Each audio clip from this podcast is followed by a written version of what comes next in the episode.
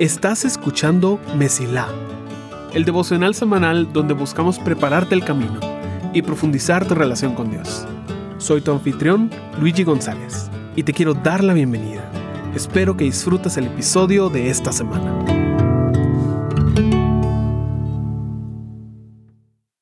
Bienvenidos al mes de julio aquí en Mesila. Ya pasamos la mitad del año, ahora estamos en la segunda mitad y realmente es una bendición estar aquí, pudiendo compartir cosas que nos acercan a Dios.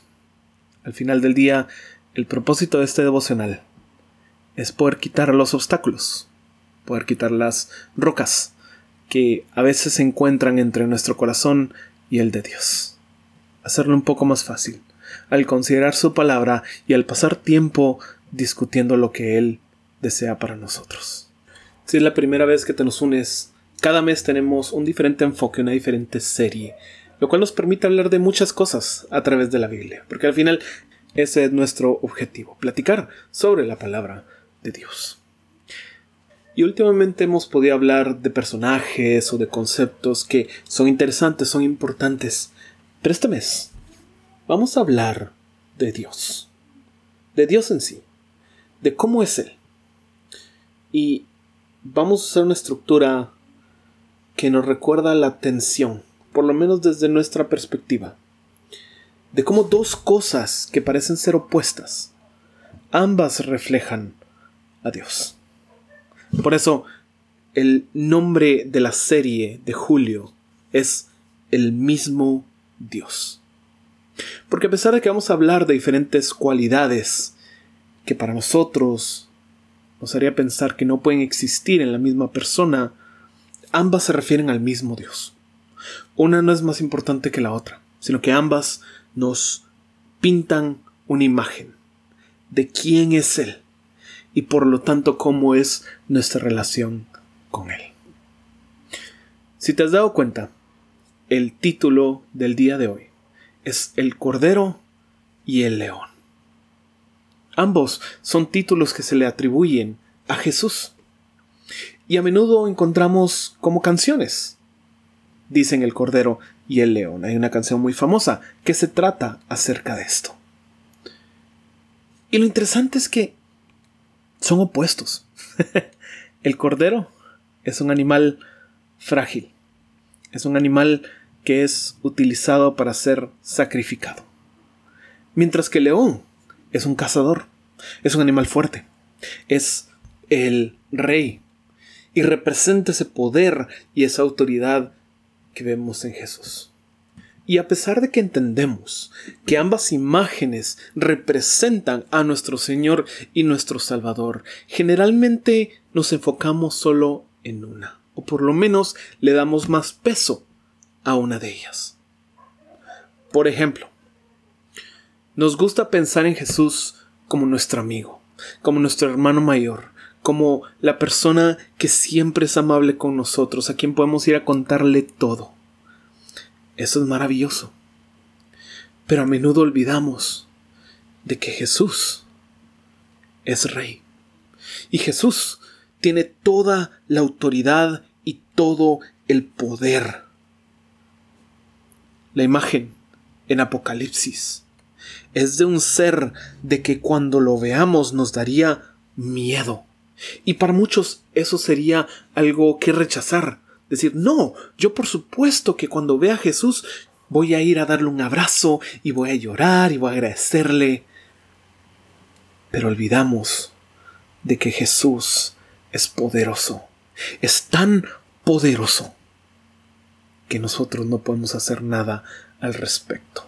Es el rey es el león, es el ser que tiene toda la capacidad y todo el derecho para gobernar todo el universo.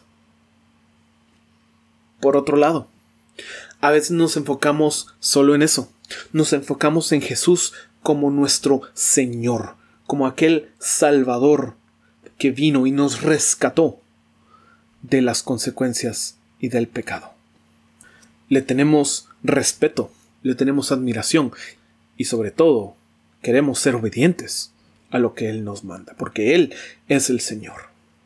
Esto también es maravilloso. Pero para muchas personas, el seguir a Jesús se ha vuelto algo que es solo obediencia, que es solo esto es lo correcto, yo tengo que hacerlo, yo tengo que obedecerlo. Y Dios se vuelve como este jefe en nuestras vidas. Y proyectamos nuestras experiencias con autoridades humanas sobre Dios. Posiblemente tuvimos padres, líderes o jefes que fueron duros con nosotros. Y pensamos que Dios es igual. Pensamos que Dios es frío. Pensamos que nuestros gustos realmente no le importan. Y no lo único que tenemos que hacer es obedecerlo. Y me entiendes por qué. Esto es algo bueno y es algo malo. La obediencia es extremadamente importante. Pero obediencia sin amor simplemente es esclavitud.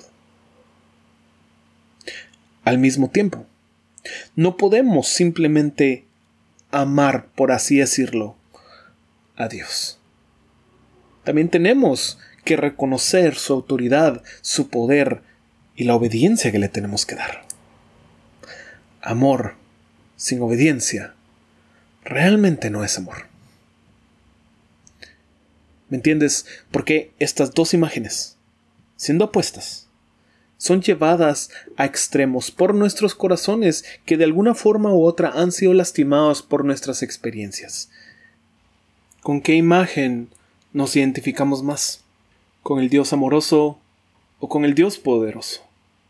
Porque ambos son ciertos y coexisten de una forma tan hermosa.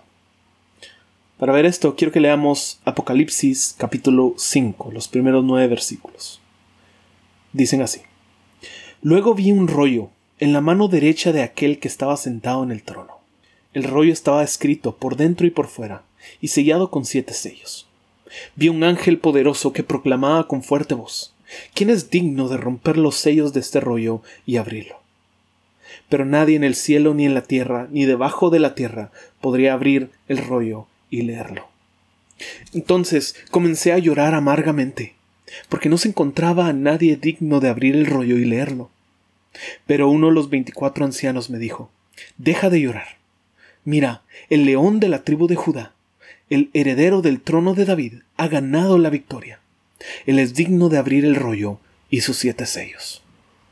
Entonces vi a un cordero, que parecía que había sido sacrificado pero que ahora estaba de pie entre el trono y los cuatro seres vivientes. Y en medio de los veinticuatro ancianos tenía siete cuernos y siete ojos que representan los siete aspectos del Espíritu de Dios, el cual es enviado a todas las partes de la tierra. Él pasó adelante y tomó el rollo de la mano derecha el que estaba sentado en el trono. Y cuando tomó el rollo, los cuatro seres vivientes y los veinticuatro ancianos se postraron delante del Cordero. Cada uno tenía un arpa y llevaba copas de oro llenas de incienso que son las oraciones del pueblo de Dios. Apocalipsis 5, 1 al 9. Todas las veces que el pueblo de Israel se encontró en cautiverio o esclavizado por otro pueblo, ellos tenían la promesa del león de Judá. Este Mesías prometido, ungido, que iba a venir y los iba a rescatar. Lo que ellos tanto querían era que alguien viniera liderando un ejército y los salvara físicamente del peligro que estaba enfrente de ellos. Pero el que vino, vino solo, y vino como un bebé. Con razón costaba tanto aceptarlo. Para ellos este no era el león de Judá, este era un cordero.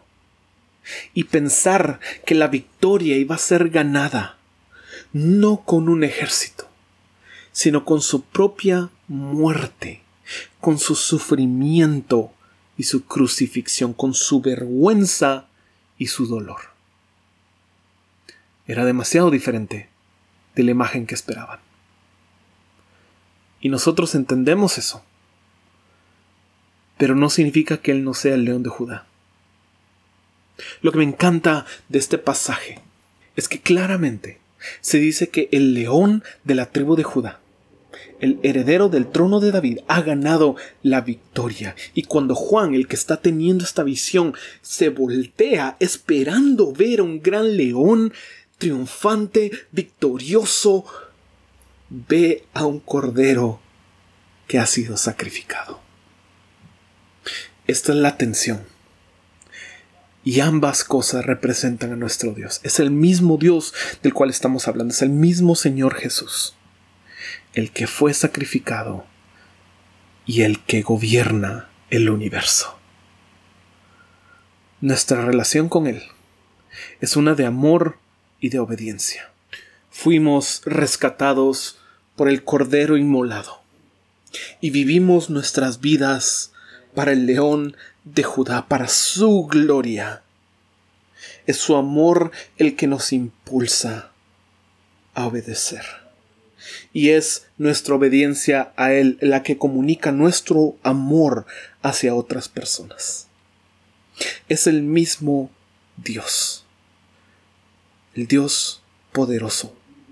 El Dios amoroso.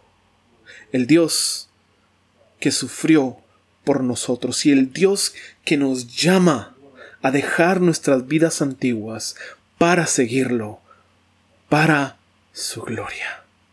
Deseo que puedas conocer tanto el poder como el amor de Dios y que tu camino se mantenga siempre despejado. Gracias por escuchar. Si este episodio fue de bendición para ti, puedes ayudarnos a crecer al compartir el devocional en redes y enviándolo a las personas que sientes que necesitan escucharlo. Gracias por ser parte de Messi